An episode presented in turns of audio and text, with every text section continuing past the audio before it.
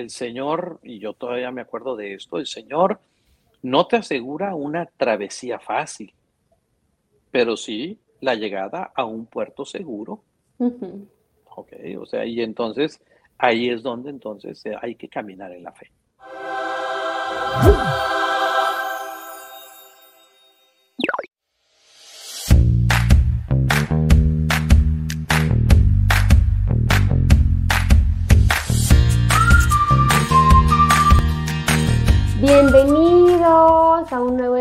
Episodio. Hola Aide, ¿cómo estás? Hola, hola hermana, muy bien. Y pues el día de hoy tenemos un invitado siguiendo con la vocación del sacerdocio al padre Marcelo Varela. ¿Cómo está, padre? Muy bien, gracias a Dios. ¿Y ustedes? Muy bien, padre. Muy contentas de tenerlo aquí entre nosotros para que nos pueda compartir su vocación sacerdotal. Muchas gracias. Este, gracias por el privilegio, por la oportunidad de compartir. Y bueno, pues vamos a platicar este, de todo y de nada, ¿verdad? Muy Aquí, bien. Encantado. Muchísimas gracias, padre. Y bueno, pues primero que nada, padre, pues bueno, presentamos al padre Marcelo Varela, es párroco de la parroquia y santuario de Nuestra Señora de Guadalupe, aquí en Guadalupe, Nuevo León. Y queremos que nos diga, padre, así generalmente, así como, este, ¿quién es el padre Marcelo? ¿Cómo describiría usted quién es el padre Marcelo? Oh, dear. Este, ya me empecé a preocupar. Este, ¿Quién es el padre Marcelo? Oh, este, ¿Y cómo qué tipo de respuestas les dan cuando usted, eh, otras personas les preguntan eso? Este, porque sí, la verdad es que así como que como que cúbule. Este, a ver, ¿qué les puedo decir? Eh, les puedo decir que, este, a ver, no, pues les puedo platicar parte de mi historia, o sea, este, nací aquí en Monterrey, este, soy regiomontano de nacencia y de corazón, este, tengo toda mi vida viviendo aquí. Eh, nací en una familia cristiana, una familia católica practicante, no, no así como hay algunas familias súper, súper, súper devotas, pero una familia cristiana practicante con unos padres. La verdad es que agradezco a Dios eh, mi familia, este, los padres que me concedió. Y bueno, pues eh, ¿Qué más les puedo platicar? Eh, eh, soy el cuarto de cinco hermanos, somos eh, cinco y soy el cuarto. somos tres vatos, perdón, es que estoy acomodando aquí. Este, somos tres varones y dos mujeres, este, mi familia. Ahorita ya tengo este, 11 sobrinos, y cuatro sobrinos nietos. ya estoy viejito. Este, mi cumpleaños es el 16 de enero, ahí para que se acuerden. Se acepta el regalo. Exactamente, ¿verdad? Y no se junta con el de Navidad, ¿eh? Ok, o sea, no se vale. Y es después de eh, quincena, entonces tampoco hay. Exactamente, no hay problema, ¿verdad? Pero claro, está la cuesta de enero y vienen bien gastados, ¿verdad? Entonces, este, pues bueno, em, estudié primaria, secundaria y preparatoria con los hermanos maristas en diferentes instituciones. Después em, entré al, a la facultad de leyes en la Universidad Autónoma de Nuevo León. Em, y a los 19 años justo a la mitad de la carrera, este, me fui al seminario. Entonces ahí está, así más o menos, este, pues, mm, pues no sé qué más decirles. Este, pregunten. A ver, le vamos a preguntar, padre, este es un poquito, este, primero, ¿cuál es su santo favorito? Porque pues todos luego tenemos alguno, pero el suyo, ¿cuál es? Ay, me la pones bien difícil. Mira, del Antiguo Testamento, ¿sí? Del Antiguo Testamento, no hay como Moisés. O sea, es lo máximo. es un tipazo. Este, eh, un hombre valiente, un hombre que supo eh, superar las pérdidas, un hombre que supo desinstalarse por obedecer a Dios, un verdadero líder, un amante de su pueblo y amante de Dios al mismo tiempo, un auténtico pontífice. Entonces, del Antiguo Testamento no hay como Moisés, o sea, es lo máximo. Y ya del Nuevo Testamento y la iglesia actual, ay, Diosito Santo, este, bueno, este, pues eh, podría hablarles de, de, San Agustín, podría hablarles de, pues sí, San Agustín es también es otro gigante, es un gran tipo, este, un gran santo. Y ya de la época más actual o más contemporánea, este, definitivamente santo de mi devoción, aunque creo que aún no está canonizado, pero no me importa, yo sé que está en el cielo, este, es este, eh, Anacleto González. Este, eh, murió mártir en la guerra cristera este, y no deja de, de atraerme mucho porque pues eh, padre de familia, abogado, este, un hombre muy recto y además un valiente, ¿verdad? Y un valiente que además supo perdonar.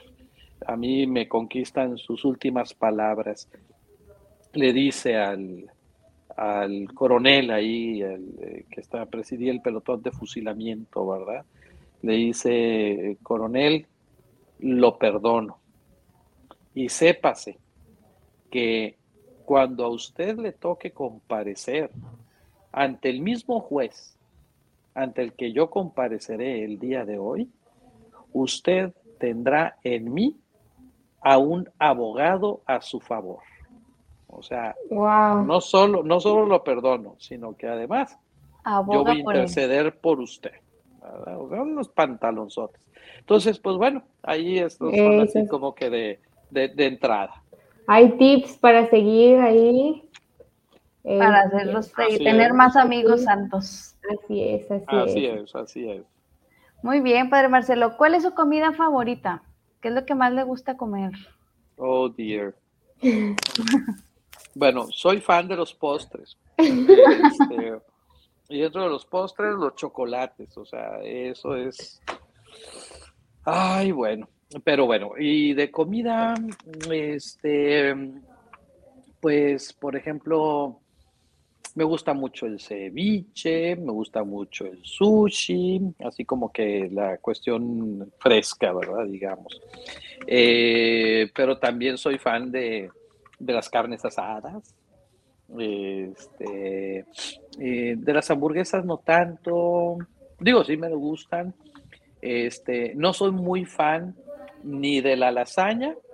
Digo, sí me la como y me gusta cuando me la sirve y todo, pero no soy muy fan de la lasaña, porque les digo que me sirven lasaña en dos de cada tres casas que voy a bendecir. Entonces, este, como que, qué bien lasaña, este,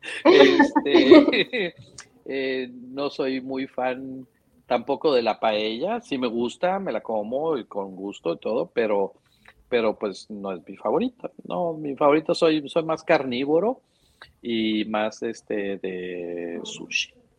Muy bien, bueno, hay tips por si acaso alguno lo quiere invitar al padre, ya saben, ya saben. Una carnita asada no se le niega a nadie. un, un, un, este, ¿cómo se llama? Un, blizzard del Dairy Queen, ¿verdad? Mm, bueno. Muy bien. Ahí nomás. padre, ¿cuál es su color favorito? Fíjate que eso como que me lo he preguntado toda la vida.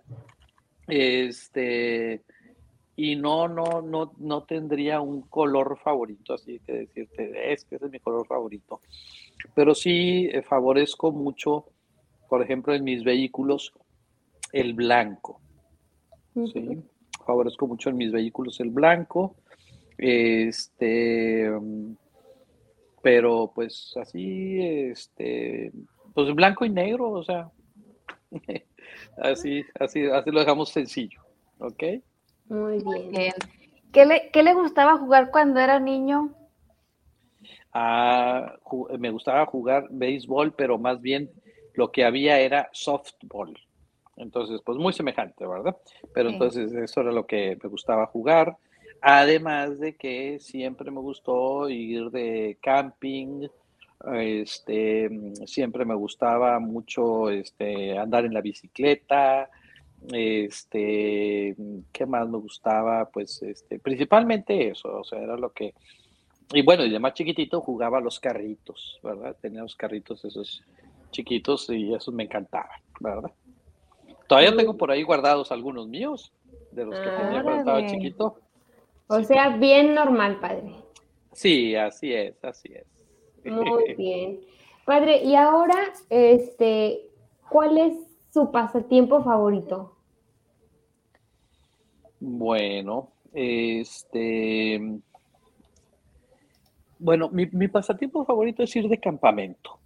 O sea, me encanta ir de campamento, pero por diversas circunstancias ahora no tengo tanta facilidad o el tiempo para hacerlo. Entonces, mi siguiente pasatiempo favorito se ha convertido al mismo tiempo en mi deporte favorito, que es andar en bicicleta.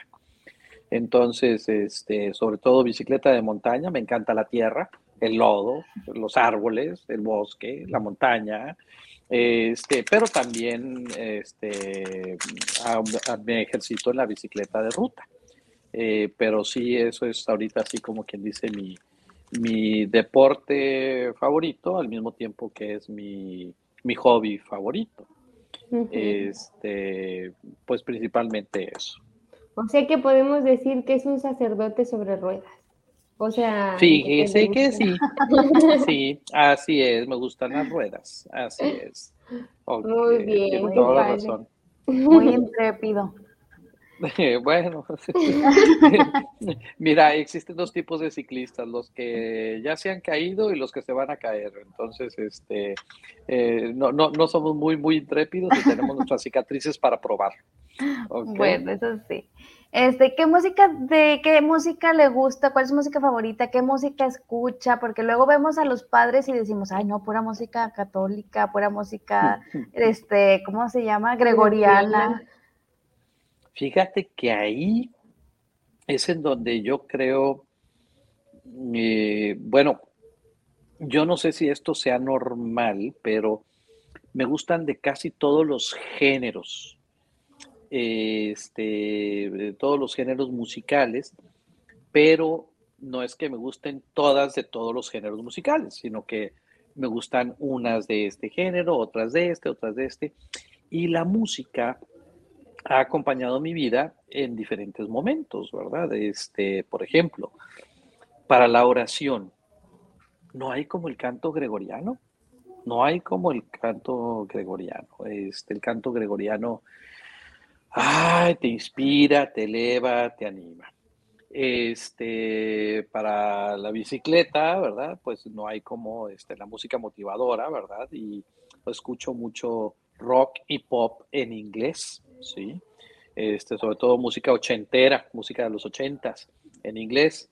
Eso es así como que uno de los principales. Me gusta el jazz también a veces para relajarme mientras estoy trabajando este, en el taller ahí arreglando, lubricando las bicicletas, lavándolas, etcétera. Eh, me gusta, soy un apasionado del cine en general y por lo tanto también la música de los soundtracks, o sea, los soundtracks de cine. Eh, por ahí tengo algunos de mis favoritos, pero, pero sí este, soy un apasionado de esto, de, de la música de cine y también por ende de la música clásica. Eh, la música clásica, mi padre me, me inculcó el gusto por, por, la música clásica. Entonces, pues eh, como quien dice, tenemos así de todo un poco, ¿verdad? De, este, de, música aquí más regional, pues soy fan del piporro. Veía sus películas, este, me sabía sus canciones y un tiempo fue feligrés mío. O sea, este, eh, vivía en el, territorio parroquial de una parroquia en la que estuve. Entonces, este, pues bueno, eh, como verán, así también gustos así muy variaditos. Padre, ya que mencionó el, el, cine, ¿cuál es su película favorita? Si es que tiene alguna así que dice, esta es la más, o tiene varias, o no hay por cuál decidirse entre todas las mejores. Hay, mm, mi tema favorito en las películas siempre será la redención, ¿sí? La redención. Entonces, hay, hay, películas muy bonitas que hablan de eso. Eh, no todas son para todo público, pero por ejemplo, eh, hoy me estaba acordando de una de mis películas eh, este, favoritas que es muy simpática. Se llama Groundhog Day o en inglés, aquí en español le pusieron Hechizo del Tiempo. Es con este actor Bill Murray. Y la historia es que eh, este hombre, que era un amargado, este, un inadaptado, este, odiaba a todos, etcétera, etcétera, este, era un reportero, iba a un pueblito de mala gana, y iba a hacer un reportaje, pero pues resulta que empieza a amanecer el mismo día una y otra vez, una y otra vez y una otra vez. Entonces vas viendo el proceso de transformación. Entonces es una película maravillosa, es una película maravillosa, Hechizo del Tiempo. Em, otra película que me gusta mucho se llama, ay, en español no sé cómo le pusieron, en inglés se llama Mr. Holland's Opus, o la ópera o la obra de Mr. Holland. Eh, el actor es Richard Dreyfus y es una historia maravillosa de un hombre que aun y cuando tenía su sueño, o sea, tenía el sueño de hacer una gran obra, sin embargo, va respondiendo a la vida en las circunstancias que se le van presentando y termina siendo, pues, este, de su vida esa obra maestra. ¿sí? Es muy bonita película, muy, muy bonita película, eh, sobre todo muy recomendable para los maestros. Em, hay otra película eh, muy simpática que se llama eh, se llama Family Man, que sale este eh, Nicolas Cage, y que es una historia de qué habría pasado si él hubiera tomado otras decisiones. Eh, y por último, de animación, este, dos son mis películas favoritas. Una, porque me río cada vez que la veo y me encanta, se llama Las locuras del emperador, la última locura del emperador o algo así por el estilo. En inglés se llama Emperor's New Groove, este, y es la historia de, de un eh, emperador inca ¿sí? Y entonces toda la acción se desarrolla y, me río cada vez que la, veo. La he visto como 50 veces y es mi favorita en ese sentido. Y es mi favorita nada más en el sentido de que me río cada vez que la veo. Punto. Este, pero de animación este, hay otra que me gusta mucho y sobre todo por la lección que te deja y es este, Los Increíbles la película de Los Increíbles, la primera, ya la segunda o tercera, o no sé cuántas han sacado, la, primera, Los Increíbles. Esa me encanta, me gusta mucho. Ah, pues sí tiene buen repertorio, padre. Uy, no, y te podría platicar de otras muchas otras. Luego hacemos un podcast de películas. De películas. Que nos recomiende. Órale, órale. Ah. Muy bien. Vamos a entrar un poquito. Proyecto. Sí, Vamos a entrar un poquito ya lo que es su vocación. Desde, desde chiquito usted se veía como sacerdote, o sea, usted soñaba desde entonces con ser sacerdote o de repente, o sea, fue creciendo y ya fue cuando fue encontrando este camino. Eh, la verdad es que no es algo que yo desde chiquito trajera. Este, yo, como les decía, estudié en colegios católicos y este, y de chiquillo era monaguillo en la iglesia con los padres franciscanos. Este, pero pues bueno, ya saben, aquel, hay un refrán que dice, este, ¿quieres que tu hijo sea pillo? Mételo de monaguillo. Este, este, muy inquieto, este, sí, fui monaguillo, eh, y después estuve en la Acción Católica, en Aguiluchos, después estuve en Vanguardias, Este, pero así como que hubiera pensado en la vocación sacerdotal, la verdad no. Es más, todavía me acuerdo mucho de que cuando tenía yo, pues, ¿qué serían? Unos 13 años, más o menos, eh, e iba a misa en domingo con mi familia. Y pues este, el domingo de las vocaciones o el día del seminario y repartían unas estampitas y que decían, este, tú puedes ser sacerdote, él espera tu respuesta. O sea, y yo veía la estampa y, uy, no, no, no, o sea, la hacía a un lado, ¿verdad? O sea, este, me acuerdo de eso.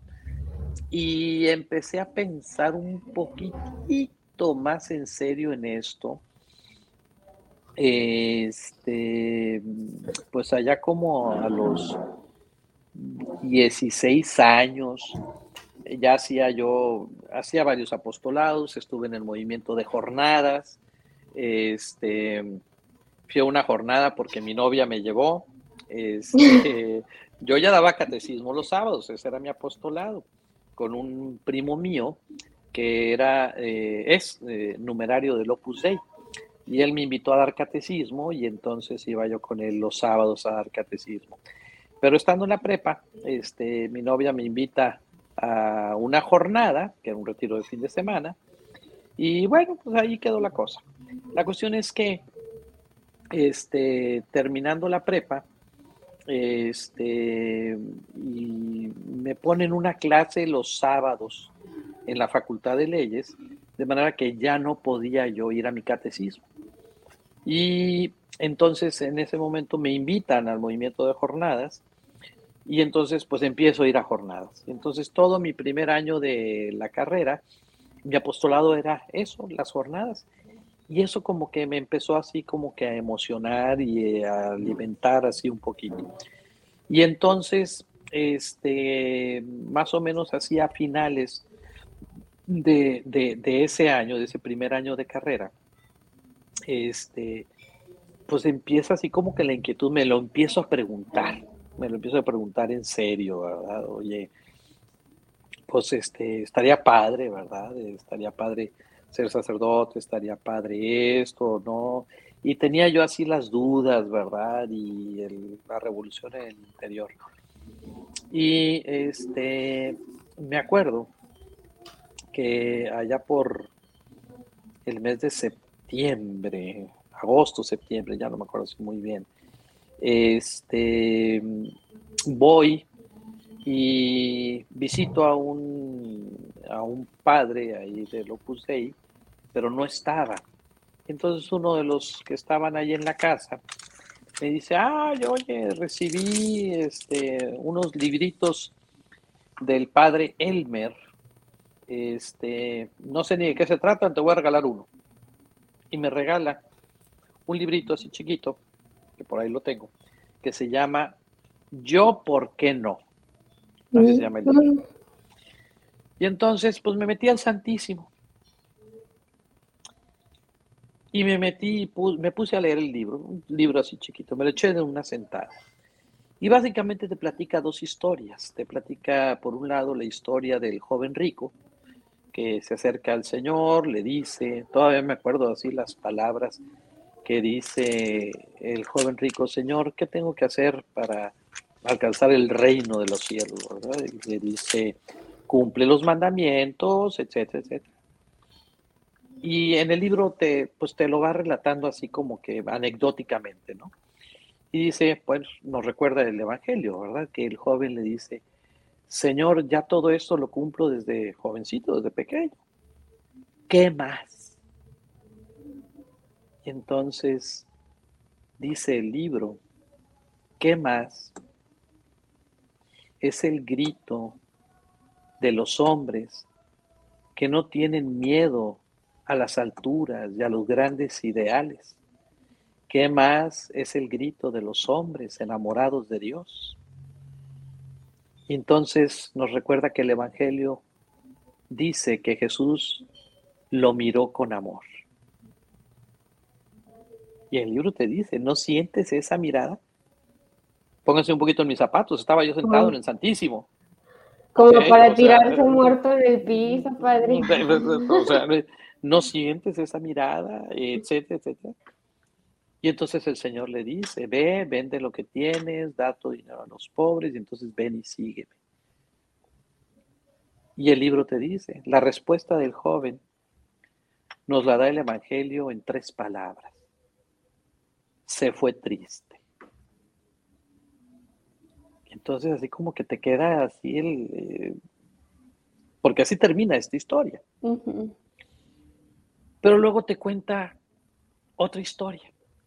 Te cuenta la historia de los magos de Oriente, lo que conocemos como los Reyes Magos, ¿no?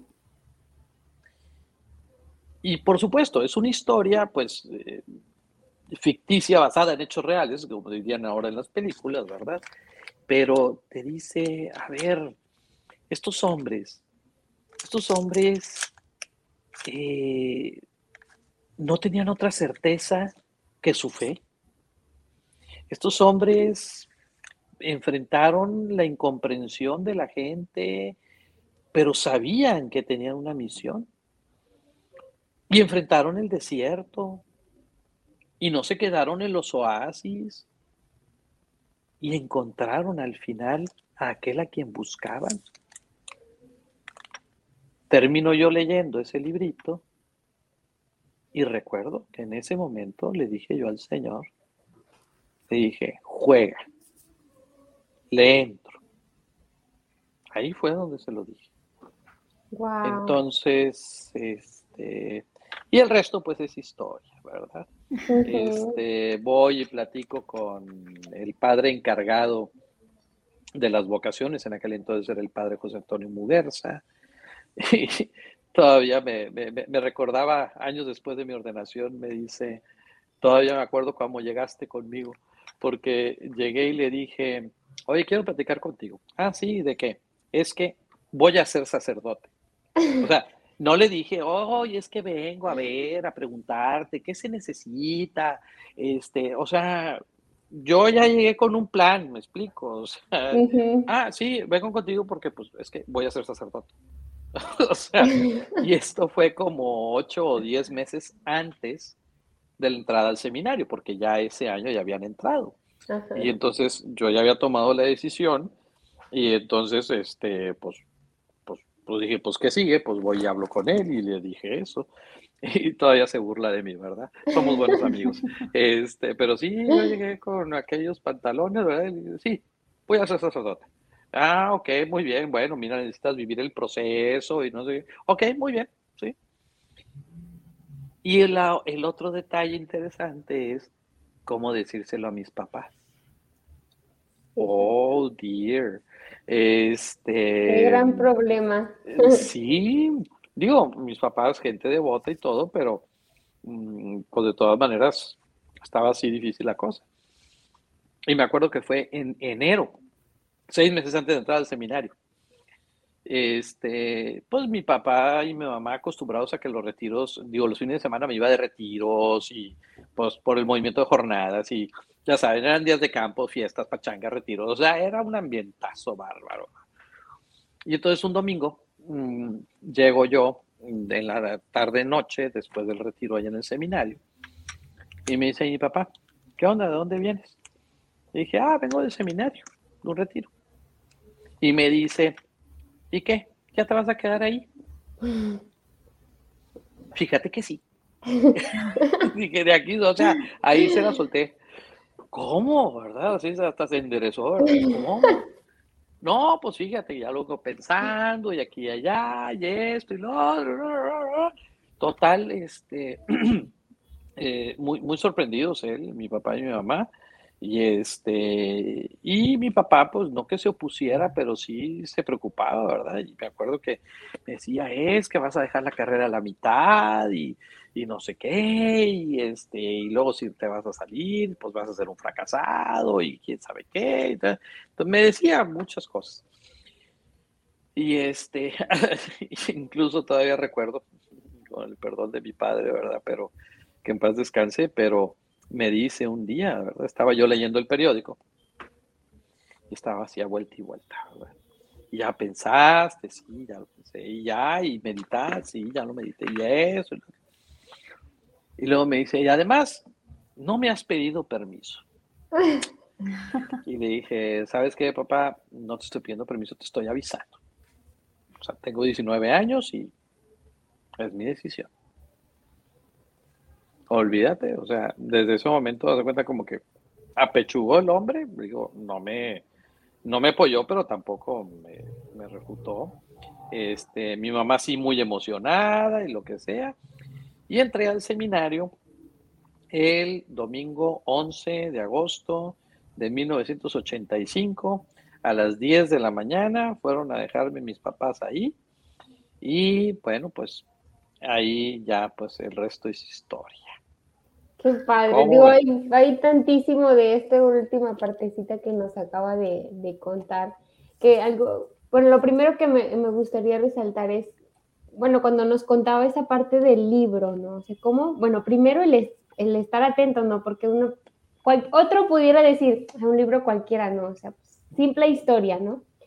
Pero eso que usted mencionó, este, de, de los magos de Oriente, o sea, esa certeza de la fe, ¿no? Porque muchas veces para que, bueno, pues yo como consagrada o otros tantos, ¿no? Que, o que vamos por ese camino, pues muchas veces creemos que o pensamos el que, ay, pues tienes que tener una certeza, o sea, que el tener una certeza es tener una claridad total, seguridad así de que todo el camino está asegurado, parejo, todo iluminado, sin problemas, sin nada, pero está en la fe, ¿no? O sea, en, ir avanzando en esa confianza en el Señor, en ese abandono en Él y en el que, en la confianza en que está la estrella, ¿no? Pero pues la, o sea, la estrella en medio de toda la oscuridad del cielo, ¿no? Exacto. Bueno, ahí este, no, no, no, no se puede tener esa certeza, pero pues es una respuesta que se va dando, ¿no? Exacto. Este, yo ya tenía la inquietud. Eh, si algo he aprendido a lo largo de la vida es que los milagros de Dios se manifiestan en el timing, es decir, en la posición, en, en, el acontecimiento, el mensaje, la señal correcta, en el momento correcto, en la circunstancia particular en la cual te habla a gritos, ¿sí? Entonces, claro, este, el Señor, y yo todavía me acuerdo de esto, el Señor no te asegura una travesía fácil, pero sí la llegada a un puerto seguro. Ok, o sea, y entonces ahí es donde entonces hay que caminar en la fe.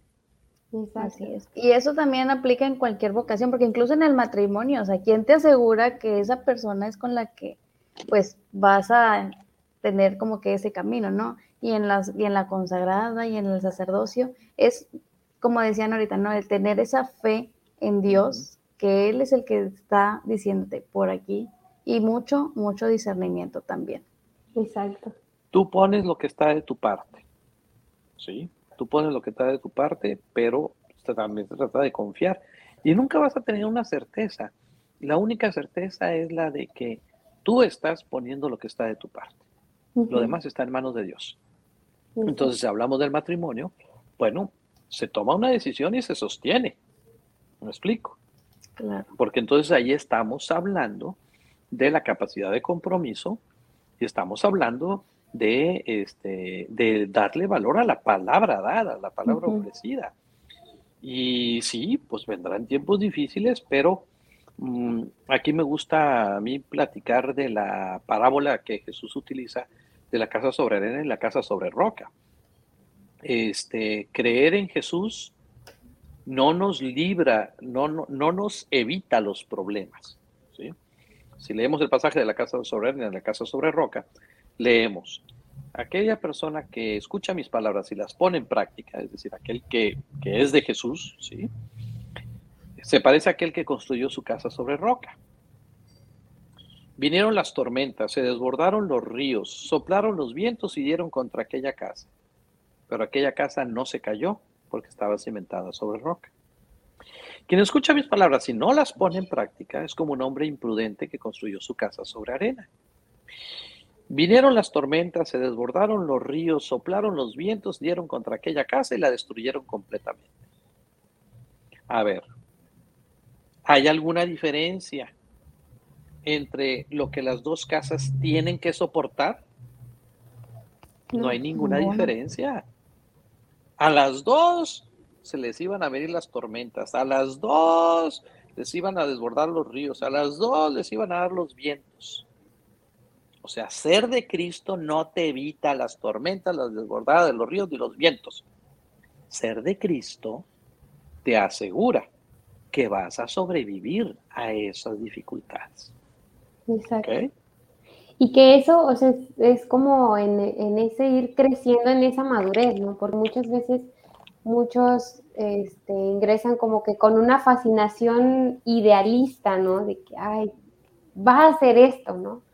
Pero pues ya te topas las dificultades o te quitan la fascinación idealista y ya, o sea, se perdió la vocación, se perdió todo y se pierde la perseverancia, ¿no? O sea, esa fidelidad y ya, o sea, me es más fácil, este, pues construir así sobre la arena, ¿no? O sea, porque pues inventar profundo, pues me va, me va a costar más, ¿no?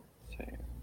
Generas expectativas. Ahora, a final de cuentas, este, pues se trata precisamente de eso, o sea, de sostenerse en la palabra que di. Este, ¿por qué? Porque la doy por amor. Y el amor no es un sentimiento, el amor es una decisión, ¿sí? Entonces, este, pues bueno, por ahí, por ahí va la cosa, ¿no? O sea, el amor es una decisión y entonces se trata de mantener la decisión. ¿Ok? Exacto. Como dicen, ¿verdad? Ahora sí nos estamos poniendo bien intensos. en ese caminar, o sea, ya en sus años de seminario, este, le fue fácil perseverar, hablando ahora de esas tempestades y, todo, este, le fue fácil, difícil, más o menos. Siempre mantuvo esa seguridad que dijo, yo voy a ser sacerdote.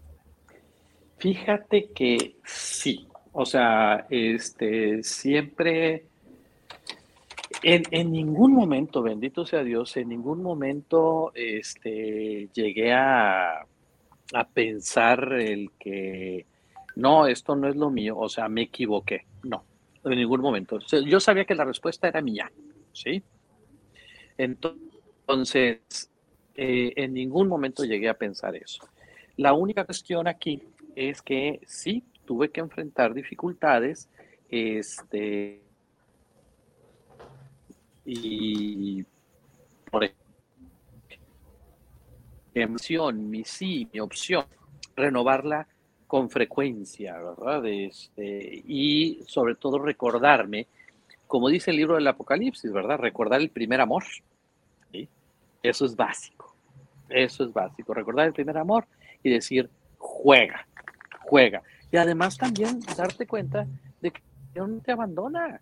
El Señor es fiel a su palabra. Aquí en esta alianza, pues te toca a ti poner lo que está de tu parte, ¿verdad? Entonces, eso es más o menos así lo que, este, pues no, no es fácil perseverar, pero pues hace muchos años había un anuncio que decía, si las cosas que valen la pena se hicieran fácilmente, cualquiera las haría, ¿sí? Entonces, este, pues ahí es donde está la, la situación, ¿verdad? Este, lo que vale la pena cuesta, pero precisamente porque cuesta, vale. Entonces, por ahí va la cosa. Muy bien, entonces, pues es importante seguir perseverando.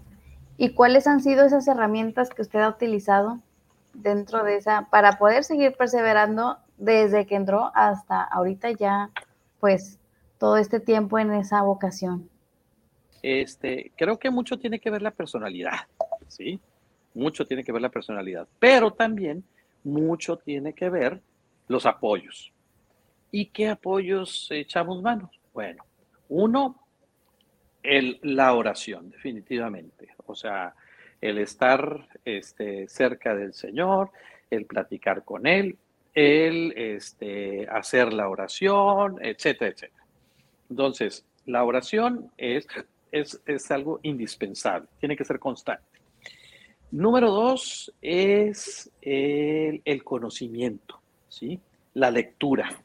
La lectura que te, despierta eh, sentimientos de deseo, de, algo noble, de algo grande, de perseverar. O sea, siempre es importante tener héroes. Y, pues mis héroes eran los santos y la vida de los santos y un poquito como decía San Ignacio de Loyola, ¿verdad? Si ellos pudieron, ¿por qué yo no? ¿Verdad?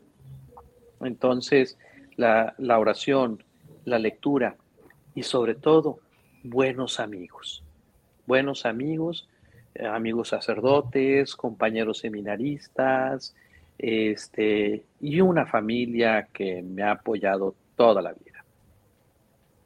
Qué padrísimo. Padre, para, pues para ir cerrando este casi que magistral testimonio, porque creo que nos deja mucho también para pensar a, nosotros y a todos los que nos van a estar escuchando. Hay muchos por ahí afuera que luego tienen esa inquietud se preguntan, le, como que les empieza a surgir la pregunta hacia el Señor de qué más, ¿no? ¿Qué más debo hacer? Pero, pues siempre el temor, este, a veces por los papás, ¿no? No todos luego este, tienen esa valentía que usted tuvo de decirle a su papá, pues no te pido permiso, ¿no? O sea, te aviso y, y ya. Pero muchos, o sea, a mí me sorprende que muchas veces me tocó, ya sea con chicas para la vida consagrada o chicos para el sacerdocio que pues ya mayores de edad y dicen, es que mis papás no me dejan, es que no los voy a defraudar y o sea, todo eso, ¿no? O lo que voy a perder, pero ¿qué le diría usted a un chico que está pensando es esta opción de la vida sacerdotal, pero así como decimos, ¿no? Le da cosita. Pues Mira, como te decía, mucho tiene que ver la personalidad, pero a final de cuentas se trata de decidir, o sea, eh, se trata de ser valientes, ¿sí? Y se trata de ser valientes y decir, oye, pues realmente esto me mueve. Y si esto te mueve realmente, bueno, pues lánzate a la aventura. Y eso es algo grandioso, ¿verdad? Este, necesitamos dejar seguridades. Necesitamos dejar seguridades. O sea, no todo puede estar bajo tu control. Hay que correr riesgos, pero también, pues no lo vas a saber. A lo mejor vas a ser como el joven rico, ¿verdad? Que pues se fue triste, pero pues haz la prueba. A mí me gusta pensar, y ya lo predicaba el otro día en un domingo, a mí me gusta pensar que este joven que ahí no terminó su historia. A mí me gusta pensar que este joven se fue pensando y meditando y que terminó siguiendo a Jesús. De otra manera, ¿verdad? Pero ahí Jesús lo llamó en concreto, pero pues el seguimiento de Jesús, pues este, yo creo que estamos, como decía el Papa Benedicto, no fuimos creados para la comodidad, sino para la grandeza. Y entonces tú puedes hacer algo grande y ya sea en la vocación sacerdotal, en la vocación matrimonial o en la vida consagrada. Pero la cuestión es que, que tengas la valentía de aventurarte, de preguntar, de consultar y sobre todo de preguntarle al Señor en la oración, ¿qué quieres de mí? Así es. Pues muchísimas gracias, Padre. Muchísimas gracias por... Bueno, siempre nos deja algo, siempre nos deja algo este, muy, muy profundo este, que ahí va calando en el corazón. Digo siempre, ¿no? Pero hoy, hoy de manera especial, pues un gusto tenerlo aquí con nosotros, que pues con usted cerramos esta, esta primera, esta temporada de, los podcasts ah. con, broche, de broche, de oro. Gracias. Y perlitas. qué honor, qué honor. Muchas gracias por darme la oportunidad de compartir y por ayudarme a recordar también cuál es mi camino. Así es. Pues, pues muchísimas gracias. y síganos en nuestras redes como Vide Change. Estamos en Facebook, Twitter, YouTube, Instagram y en Spotify nos encuentran como Todo comienza con un sí. Y pues vamos a seguir teniendo más historias y más episodios. Muchísimas gracias, padre. Saludos Hasta a todos. Pronto. Hasta pronto. Bendiciones.